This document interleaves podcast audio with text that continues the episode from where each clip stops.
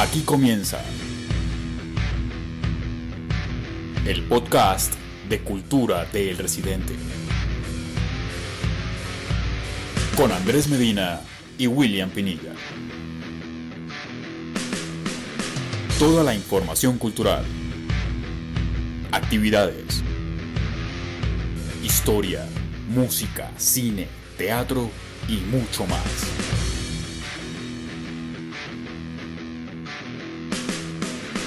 Así que acomódese y de esta manera empezamos. Bienvenidos.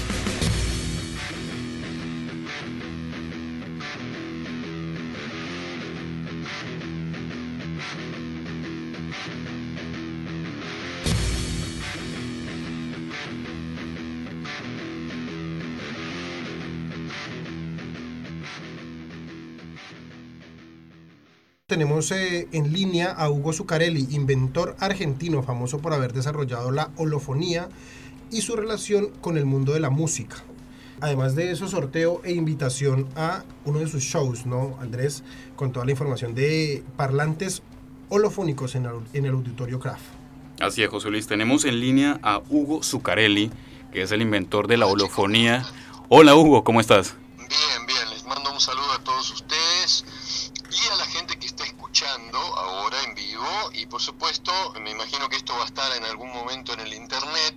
Claro que sí. Gracias a la invención de un amigo mío. O sea, yo era amigo de Arthur C. Clarke, el famoso escritor de la película 2001 Odisea del Espacio, que también era inventor. Y una de las cosas que inventó fue eh, la órbita sincrónoma de satélites. O sea, él se dio cuenta de que un satélite girando alrededor de la Tierra a la misma velocidad de rotación de la Tierra y en el Ecuador iba a permitir la, ¿cómo se llama?, la transmisión de satélites y así fundamentó las bases para el Internet. Él también fue una de las personas que pensó en comunicar todos los computadores del mundo para lo que después fue el Internet. O sea que gracias a Arthur podemos ahora estar saludando a la gente, no solo en la Argentina, sino en todo el mundo y probablemente en el futuro en todo el, el sistema solar, si queremos, a través del tiempo y la distancia, gracias al invento de un amigo mío. Genial. O sea les mando un caluroso saludo a todo aquel que escuche esta transmisión. Pues es una nota y un dato que no teníamos nosotros y es muy bueno que en este caso nosotros y los oyentes lo conozcan. Sí. Genial. Eh, Genial, Hugo. ¿Cómo están ustedes? ¿Todo bien? Muy bien, todo bien, Hugo. Primero con muchas ganas de saber con todo lo relacionado a la holofonía. ¿Cómo surge este tema? ¿De dónde sale? ¿Cuál es el trasfondo? Bueno, el trasfondo es que yo hago un descubrimiento científico que en algunos libros de fisiología del cerebro está y en algunas universidades se enseña a la gente, pero que eh, de alguna manera en algunos ámbitos, por una razón política, todavía no se conoce, o sea, todo el mundo no lo acepta como realidad y hay mucha gente que de alguna manera lo ningunea y alguna gente lo trata de combatir diciendo que es un fraude. Yo lo que vengo a descubrir es que la persona que estudió el oído humano antes que yo era un científico, digamos, que le faltaban las herramientas para abordar un sistema tan complejo como es el del oído humano. Esta persona, que se llamaba Von Bekesi, eh, trabajaba como ingeniero eléctrico para la telefónica estadounidense y a él se le eh, mandó a estudiar el oído para saber hasta dónde tenían que mejorar las líneas telefónicas sin, sin embargo querían saber hasta dónde llegaba el oído, o sea, en vez de ver cuán bueno era el oído, querían averiguar cuán malo era el oído para mm, ahorrar dinero. Entonces este señor, que en realidad no era un científico, era un ingeniero eléctrico, se puso a hacer todo tipo de experimentos diseccionando ranas, gatos, elefantes, llegó a la conclusión de que el oído humano era bastante malo y que en realidad nuestras capacidades sensoriales estaban determinadas por el cerebro, que sabemos que es bastante bueno. Toda esta disciplina él la llamó psicoacústica. Y en realidad es un poco como eh, echar la basura abajo de la, de la, ¿cómo se llama? De, de la alfombra, porque en realidad esto abrió a un debate de si en realidad el oído humano podía o no podía hacer ciertas cosas. Por ejemplo, se determinó que uno escuchaba un avión en el cielo, arriba en el cielo, porque uno sabe que un avión vuela. Una monedita se la escucha caer al suelo, abajo del sofá, cuando se te cae algo al suelo, lo escuchas abajo porque sabes que la gravedad tira para abajo. O sea que esta disciplina que llamamos psicoacústica todavía hoy se enseña en muchas universidades del mundo. Cuando yo abordo el problema del estudio del oído humano, ya lo hago en la segunda parte del siglo XX. El, señor este Von que se ganó el premio ¿no? por su de que el oído era bastante malo, eh, estudió el oído en 1931. O sea que prácticamente en aquel momento no existían las bases matemáticas ni físicas de la holografía. La holografía fue recién inventada por Denis Gabor en 1950 Hola, sí, te estamos escuchando, Hugo. te iba a decir porque entonces, para, para llegar entonces a este tema de la holofonía, siempre hay un detalle y un camino largo de investigación. Sí. Bueno, a ver, ¿me están escuchando? Perfecto, lo escuchamos, Hugo. Sí, bueno, no, justamente me estaba sonando una alarma del, del reloj, porque me puesto una alarma para cuando me llamaban ustedes. Pero bueno, el asunto es que lo que yo descubro va en contra de lo que la ciencia americana quiere poner en los libros. ¿Y por qué es importante mantener el, eh, el hecho de que el oído es malo?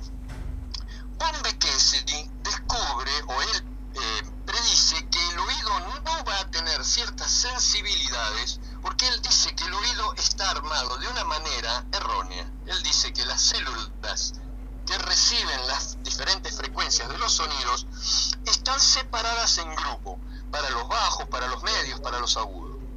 Entonces, ¿qué pasa? Con esto en mente, cuando diciendo que el oído separa las frecuencias, los fabricantes de altoparlantes se pueden dar el lujo de hacer una caja para los bajos, que conocemos que se llama woofer, y otra caja diferente para los agudos, que nosotros conocemos el Twitter. Pero ¿qué pasa?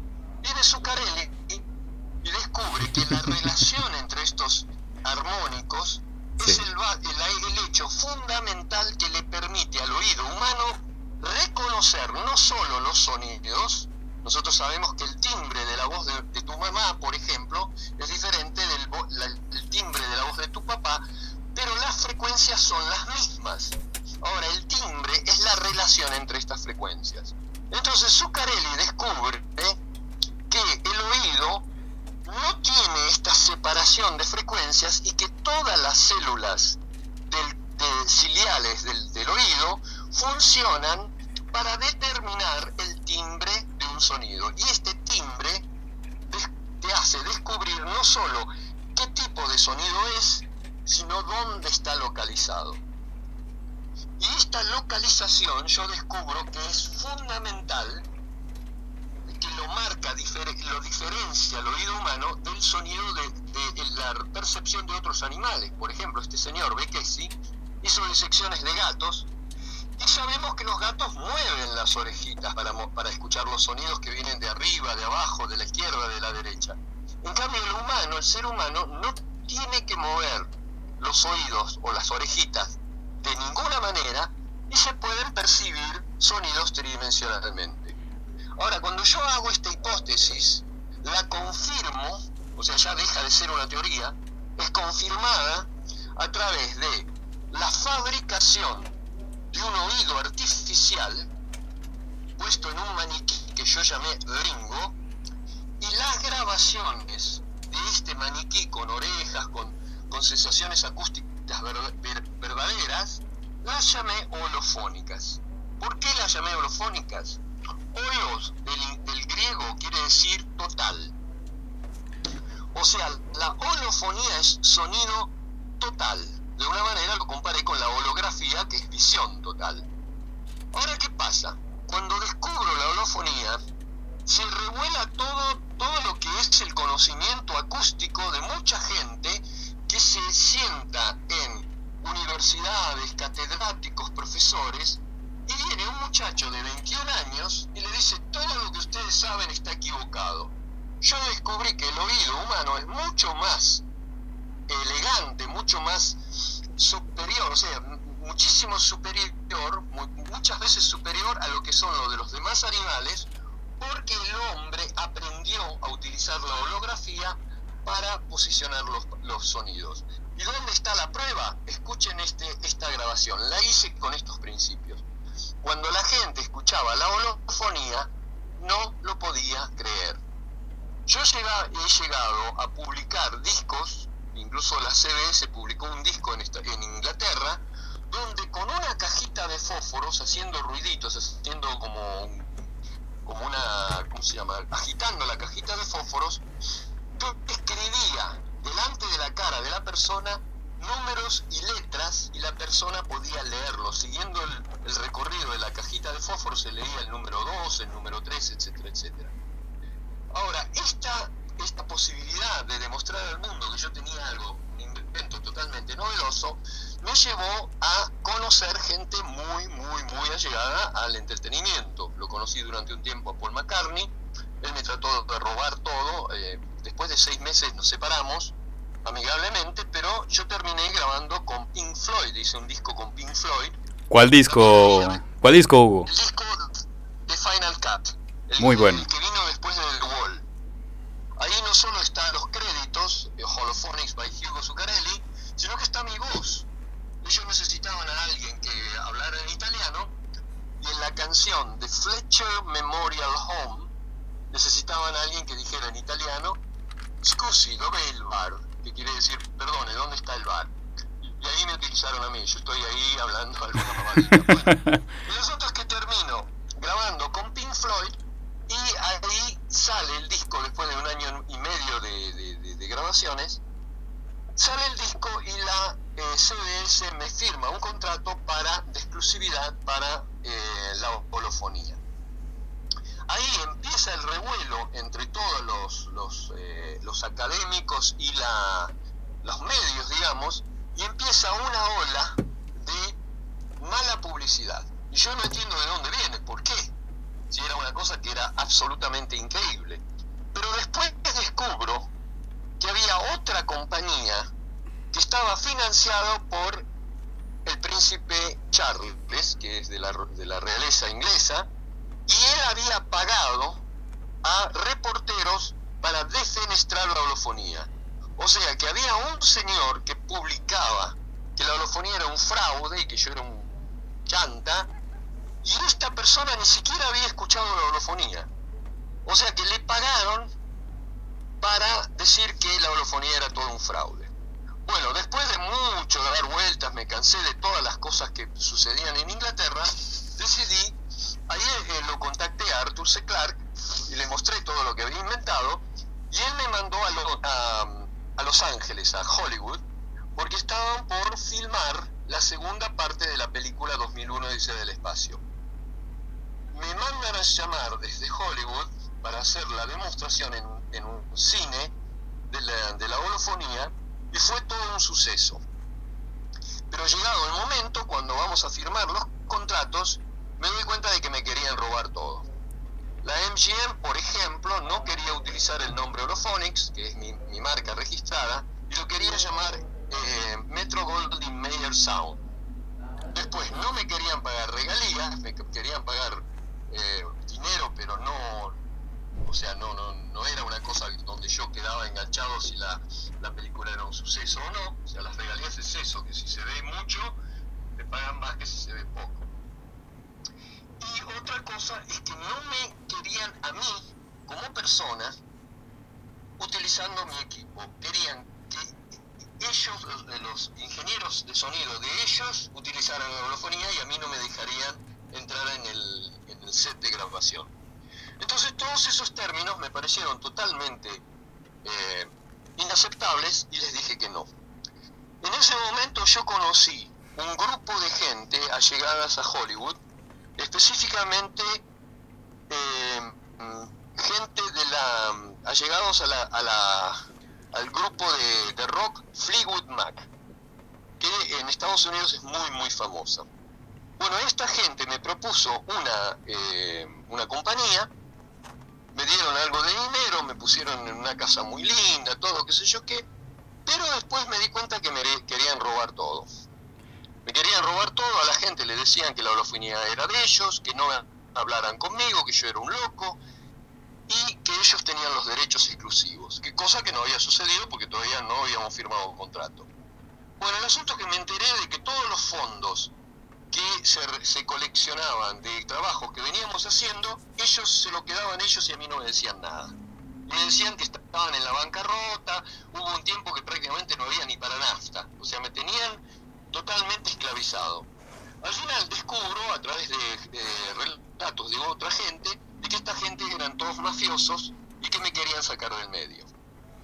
Al final los despido a todos, cerramos que no íbamos a firmar el contrato y una semana después yo tengo un, un asalto, un robo en mi casa y se roban prototipos de la eurofonía y muchísimas grabaciones. Para, para remarcar, Hugo, para remarcar, porque ya eh, el tiempo es oro en radio y tú sabes, eh, queremos, sí, después ya con, con más tiempo tendríamos para para hablar sobre toda la historia, que es muy interesante. Bastante interesante. Podríamos puntualizar en, en las proyecciones que tenemos de holofonía, lo de parlantes holofónicos. La holofonía prácticamente quedó totalmente en el olvido porque esto del robo terminó que estuvieron metidos así, robándome prácticamente toda la gente de Hollywood. Todos mis, mis, eh, mis clientes terminaron grabando con la gente que me robó yo hice un juicio, lo llevé a la, a la corte, la policía conspiró con los, ladrones para decir que nadie había robado nada, mi patente prácticamente no me sirvió para nada, porque los, jueces federales no admitían que nadie me había, robado nada. Terminó que le, tuve que hacer un juicio a Michael Jackson, terminé preso, me llevaron, me mandó preso un juez que era el hijo de un músico que trabajaba para la Sony. En definitiva, la holfonía quedó en el olvido. Pero seguí adelante con otros proyectos y uno de ellos, que fue que presenté a la NASA, fue un altoparlante que permitía tener una distorsión nula que permitía que la holofonía se pudiera escuchar no a través de auriculares, sino en una sala llena de gente. Bueno, a ellos les encantó, a la NASA les encantó, pero lo primero que hicieron fueron, eh, ponerme en contacto con los militares para utilizar la tecnología, las tecnologías que yo tenía para la guerra.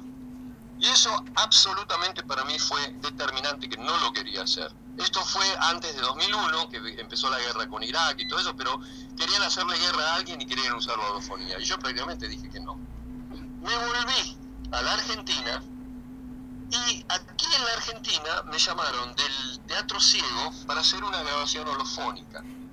Hice la grabación y me dijeron, pero no tenemos dinero, pero te podemos prestar la sala, una sala en la oscuridad. Y a mí se me ocurrió poner un par de parlantes holofónicos, invitar a la gente del, de productores, gente de radio, de los medios, y pasar la música Pink Floyd The Wall pasamos la, el disco de The Wall y cuando prendieron la luz, porque la gente entró en la oscuridad, preguntaron cuántos cieguitos habían acá haciendo The Wall. Y le dijimos, no, estamos, estaban ustedes solos, pasamos el disco. Entonces preguntaron, pero ¿cómo? ¿No había gente abriendo puertas, haciendo barullo, tocando música? No, no, era el disco. Y nos preguntaron, ¿pero cuántos parlantes tienen? Y tenemos dos, esos de adelante de ustedes, el derecho y izquierdo. ¿Pero cómo? ¿No estaba lleno de parlantes? No. Bueno, entonces les preguntamos si esto daba para hacer un espectáculo y dijeron, por supuesto que sí, esto es increíble. Y eh. así empezamos, empezamos a pasar lo que se llama música en la oscuridad con parlantes holofónicos. Perfecto, Hugo. Hugo, eh, si te parece, si te parece, hacemos una invitación para que nuestros oyentes puedan ir a, a, las proyecciones que tienes. Absolutamente. Ahora estamos en el, en el auditorio CAF. Empezamos en el Teatro Ciego. Seguimos en el Conex y después de dos años nos mudamos al Auditorio CAF que queda ahí en Florida y Diamonte. Florida al 600, una cosa así.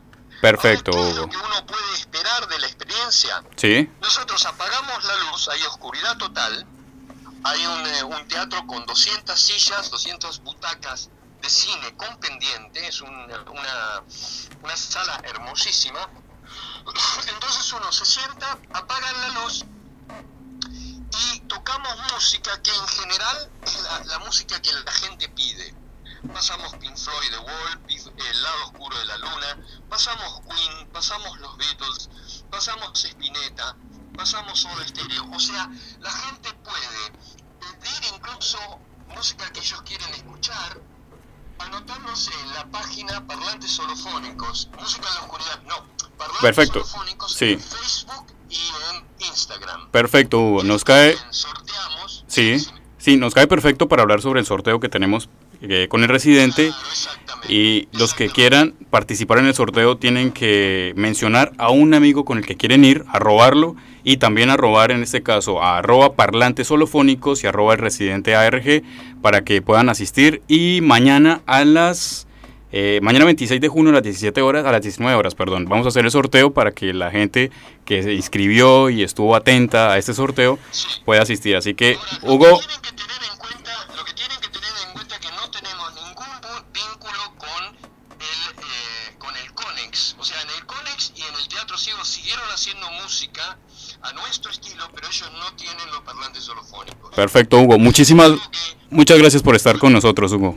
Pues el tiempo es oro y bueno, muchas, muchas gracias. Un abrazo. Bueno, era Hugo Zucarelli que nos contó algo de la historia de, de dónde surgió los parlantes holofónicos. Eh, igual le agradecemos muchísimo y lo que hablamos ahorita y resaltamos, los que están eh, pendientes de nuestras redes para que participen en el sorteo, todavía tienen hoy y mañana para que puedan inscribir y agregar a un amigo para que puedan ir al sorteo, bueno, para que sorteemos y puedan ir al evento de parlantes holofónicos. Claro que sí, bueno, todo el mundo conectado con las redes sociales del, eh, del residente, residente, arroba residente ARG, para que estén ahí pues participando por el sorteo, pero tenemos un invitado en cabina, Andrés. Sí, está con nosotros Aldo Sidhar, ¿lo dije bien?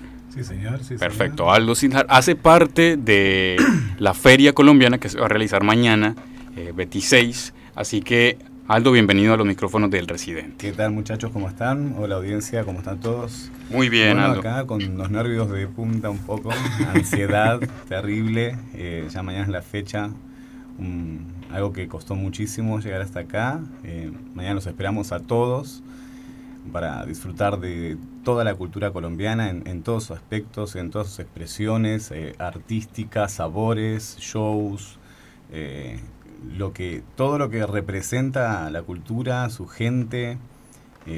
los esperamos a todos con más de 25 stands, con todo tipo de, de comidas.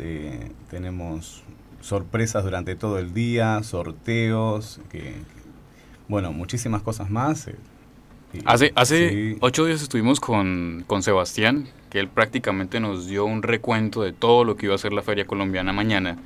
Eh, hablamos de cuáles eran los feriantes, cuáles eran los, los, o sea, los platos que iban a estar, eh, cuáles, eran, cuáles eran los tipos de, de, stands que iban a estar ahí con los feriantes. ¿Hay algo que hubiera quedado por fuera dentro de lo que dijo Sebastián? ¿Algo nuevo que hubiera surgido durante esta semana para mañana? ¿Qué se espera? Tenemos, eh, diagramamos con, los feriantes un happy hour, vamos a decirlo así, eh, donde cada, cada stand va a ofrecer eh, algo de, sí en sorteo, en regalo, para todos los, los presentes y puedan disfrutar eh, ya sea comprando o, no, eh, de todos los, los ingredientes que va a tener esta feria, digamos. Hay 26 feriantes, ¿cierto? Si no me equivoco, hay 26. Y sé que hay feriantes que, que quedaron con, con, esas ganas de, estar ahí. gente, bueno, que, que, está, esta feria, si bien es la primera, tiene un éxito hermoso. Eh, mucha gente ya pendiente de la segunda. Esa toda la idea de que sea una vez por mes y luego veremos si sigue rotando en lo que sea a zonas dentro ¿no? de, capital. Eh, sí, les agradecemos a todos, a todos los que van a estar y los que no, los que, los que no, ya saben, están más que invitados a pasar por la feria, a conocer el contexto, a conocer a la gente, tanto la organización como, como a reencontrarse con su gente, su cultura, ¿no? Eh, si, habrán notado, yo soy como, yo soy el Colombo argentino, ¿sí? Para los que no sé eh, es esto de corazón, con todo el amor, con todo el amor que me traje de, Colombia, con con todo el recibimiento, sé lo que es estar en un país eh, ajeno y, y, que todo se hace más difícil. ¿eh? Imagino para ustedes conseguir una agüita panela, eh, lo que era para mí conseguir un paquete de hierba, ¿sí? Tenía que irme hasta otro pueblo, hasta otra ciudad eh, y pasar a veces muchos meses sin algo. Entonces acaban a encontrar todo, todo, todo en cada uno de los puestos, eh, muchísimos, muchísimos sabores. Esa es la idea que encuentren un pedacito de, de Colombia en esa, en esa feria. Mañana con todo nuestro amor y dedicación, tanto Laura eh, como Sebastián, eh, como los demás integrantes que se han ido sumando en esta nueva etapa, eh, los, van a atender y, brindar cuanto necesiten. ¿sí? Cuentan con seguridad, cuentan con, con absolutamente todo lo que vayan a necesitar para que puedan estar cómodos, cómodos todos, tanto feriantes como todo el público en general. Está abierta no solo para la, para la comunidad, colectividad colombiana, ¿sí?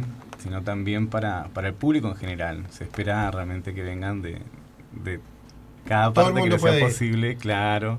Es que además esté de eso, Aldo, yo me imagino que eh, es, es tanta la cantidad de colombianos ¿no? que tenemos Mm. acá en Argentina, eh, específicamente hablando pues de Buenos Aires, que obviamente como que uno logra pasar esas costumbres a, a- a los círculos que uno tiene de argentinos, de personas de otro país.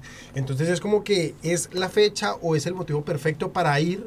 ¿No? Porque además de eso no va a ser solamente comida, van a haber shows, van a haber eh, muestras, por ejemplo, eh, artesanales, ¿sí? Entonces es como que además de eso, obviamente, juntar a todas las personas que tienen su emprendimiento en Buenos Aires, pues juntémoslos aquí y además obviamente Claro. eso ayuda a que los... A que los Eso es un conocer. tema, ¿no? Porque también en base a la cantidad de, de gente que, que hay, la cantidad de rubros, de gremios, eh, obviamente en 25 feriantes no tenemos Claro. a todos, ahí hay tantos que quedaron por fuera.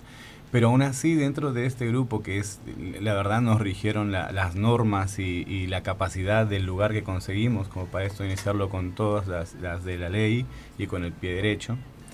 Eh, la verdad van a encontrar en, en la feria desde puestos de trámites, desde artesanías en 3D, eh, puras, puras artesanías colombianas eh, y, Y comida. todos los gremios, todos los gremios, comida, pero por- Comida, por, comida de favor, todos los por tipos, de todas favor, las más regiones, de, además. más de 15 estanes de, de Es comida. una feria muy completa entre artesanía, No, y es que además de eso, gastronomía. claro, además de eso, lo vestuario. importante es que, por ejemplo, la gente que va y le pongo un ejemplo, no sé, y le compra a usted un plato de una bandeja paisa, un ejemplo, por decir algo, pues, eh, o un jugo, sí, un café.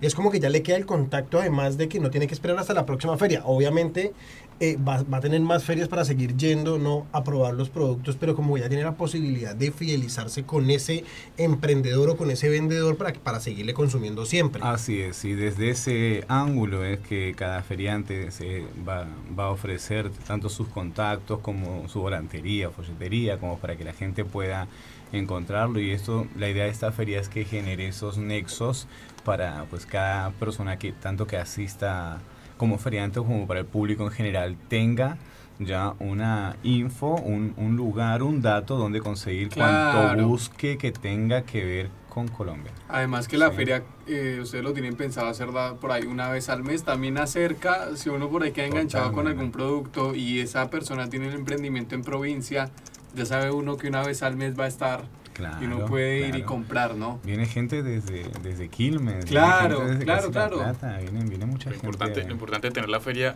mensual es que lo que decía Claro. David, que se Acerca. programen y ya saben que va a ser en esa fecha. Así y es. Además va a haber show musical gente. también, ¿no? Sí, van a haber varios Y, shows. y show musical, ¿qué, qué nos tiene preparado? Ah, no, no, tranquilo. pero es que eso es Sorpresa, que muchas sorpresas mañana. Aclarando que nosotros mañana vamos sí. a estar Vamos a allá, estar. por Sí. Claro, los, este, por Eh, supuesto, contamos con ustedes como desde el primer momento. eh, todo el agradecimiento al residente desde, por su cobertura, en tanto en publicidad como en acompañamiento, en ideas. Hoy por hoy con la ayuda que se le está brindando a los feriantes, a, los puestos para que puedan ellos desarrollar su, publicidad, su nota, ¿no? Para que puedan crecer, que la, idea de esto fue que, cada emprendedor pueda sacar adelante su pequeña empresa, idea, proyecto, en todas las formas posibles, ¿sí? Se entiende que, es el objetivo de esto, no solo el que podamos hacernos de los productos eh, autóctonos, sino también conocernos y que, y que la gente conozca el producto de cada, de cada emprendedor. Eh, Aldo, una, una, pregunta respecto al tema de los feriantes. Lo habíamos hablado la vez pasada con Sebastián y queremos eh, recalcarlo de nuevo. ¿Qué tienen que hacer todos aquellos feriantes que en esta primera oportunidad, en esta primera feria, no pueden participar? ¿Qué tienen que hacer? ¿A quién tienen que dirigirse? ¿Con, tienen, ¿Con quién tienen que comunicarse para poder participar en las siguientes ferias? Que de hecho esperemos que sean muchas más. Bueno, chicos, nos pueden encontrar en, en Instagram como Feria Colombiana, en Facebook como Feria Colombiana. Eh, los que asistan también van a tener obviamente nuestros contactos, pueden contactarse con el residente. Eh, tienen múltiples formas de, de, contactarse con nosotros y si bien tenemos una lista, si bien hoy por hoy tenemos una capacidad limitada por el lugar y por respetar en esta iniciativa, en el comienzo de esta iniciativa, las normativas de la ciudad, estamos también, eh, por pedido inclusive de, de, otros establecimientos, viendo a la idea de que no sea el único lugar en donde se haga. Tal vez eh, más grande. Exactamente, exactamente, viendo algo más grande, ya... La verdad que encantadísimos, o sea, imaginen, esta feria tiene ya preparada gente para tener tercera feria, ah. ¿se entiende? Entonces sí, claro, estamos buscando lugares más grandes eh, y, que podamos brindar, sí, bien, brindando las mismas comodidades que van a hacer en esta, respetando las mismas normas que nos exige la ciudad, pero obviamente ya con más espacio y, demás para poder que pueda estar más gente, más gente, por sobre todo más emprendedores, eh, más productos, más productos y la garantería, el folclore que tiene Colombia, poder eh, plasmarlo en el, en el diseño de la feria, en, el, arte, en, el arte decorativo, eh, un poco en todo. ¿sí? La idea realmente es que sea un pedacito de Colombia en, en Buenos Aires, no solo que sean colombianos. Bueno, así que ya sabe todo el mundo conectadísimo porque van a tener toda la información. Además de eso, en nuestras redes sociales también el residente eh, ARG que nosotros hemos estado compartiendo e informando. Y bueno, mañana nosotros vamos a estar desde las 11 de la mañana también haciendo transmisión, ¿no? Por las redes sociales, además de eso por la página de Colombianos en Argentino también, como para que todo el mundo esté conectado y sepan qué tipo de negocios van a ver, qué comidas van a conseguir, qué productos, no sé, por ejemplo, las artesanías, eh, las mochilas, los bolsos, todo este tipo de cosas, ¿no? Bueno, para que la gente vaya y se dé una pasadita, además va a tener un domingo, se pronostica el domingo con un buen tiempo, así que ya sabe que ese es el plan perfecto para mañana.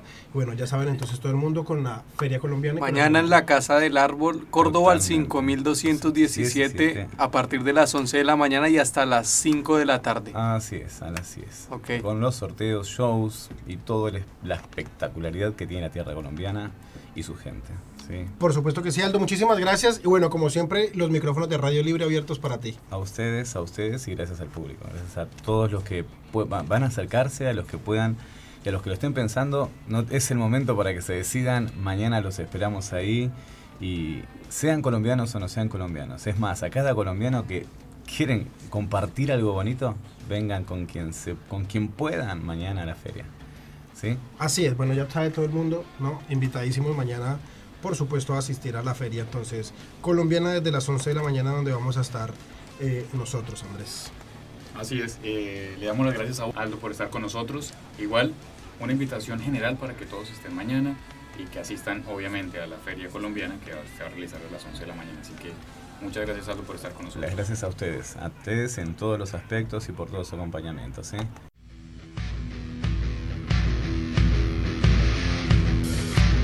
Esto fue una producción de El Residente. Somos cultura, somos El Residente. Hasta la próxima.